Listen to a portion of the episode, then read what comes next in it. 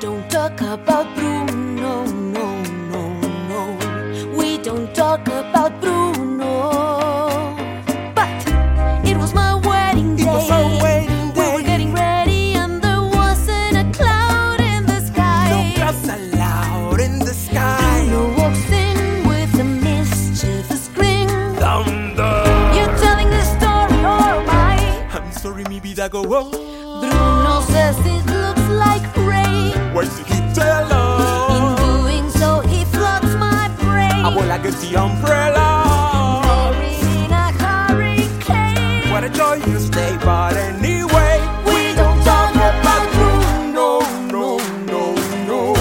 We don't talk about Bruno.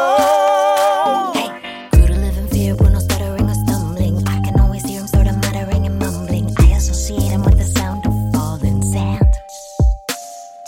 The heavy lift with the gift so humbling. Always left Abuela and the family fumbling. Grappling with prophecies they couldn't understand. Do you understand? Seven foot frame, rats along his back. When he calls your name, it all fades to black. Yeah, he sees your dreams, feasts on your screams. We don't talk about Bruno, no, no, no. Oh, We don't talk about Bruno. He told me my fish would die the next day. Dead. Told me I'd grow a gut, and just like he said, he's in that my hair with his lip beard. Now look at my hair. Your fate is sealed.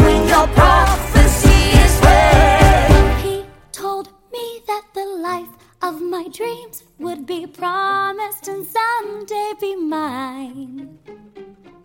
He told me that my power would grow like the grapes that thrive on the vine. Mariano's on his He told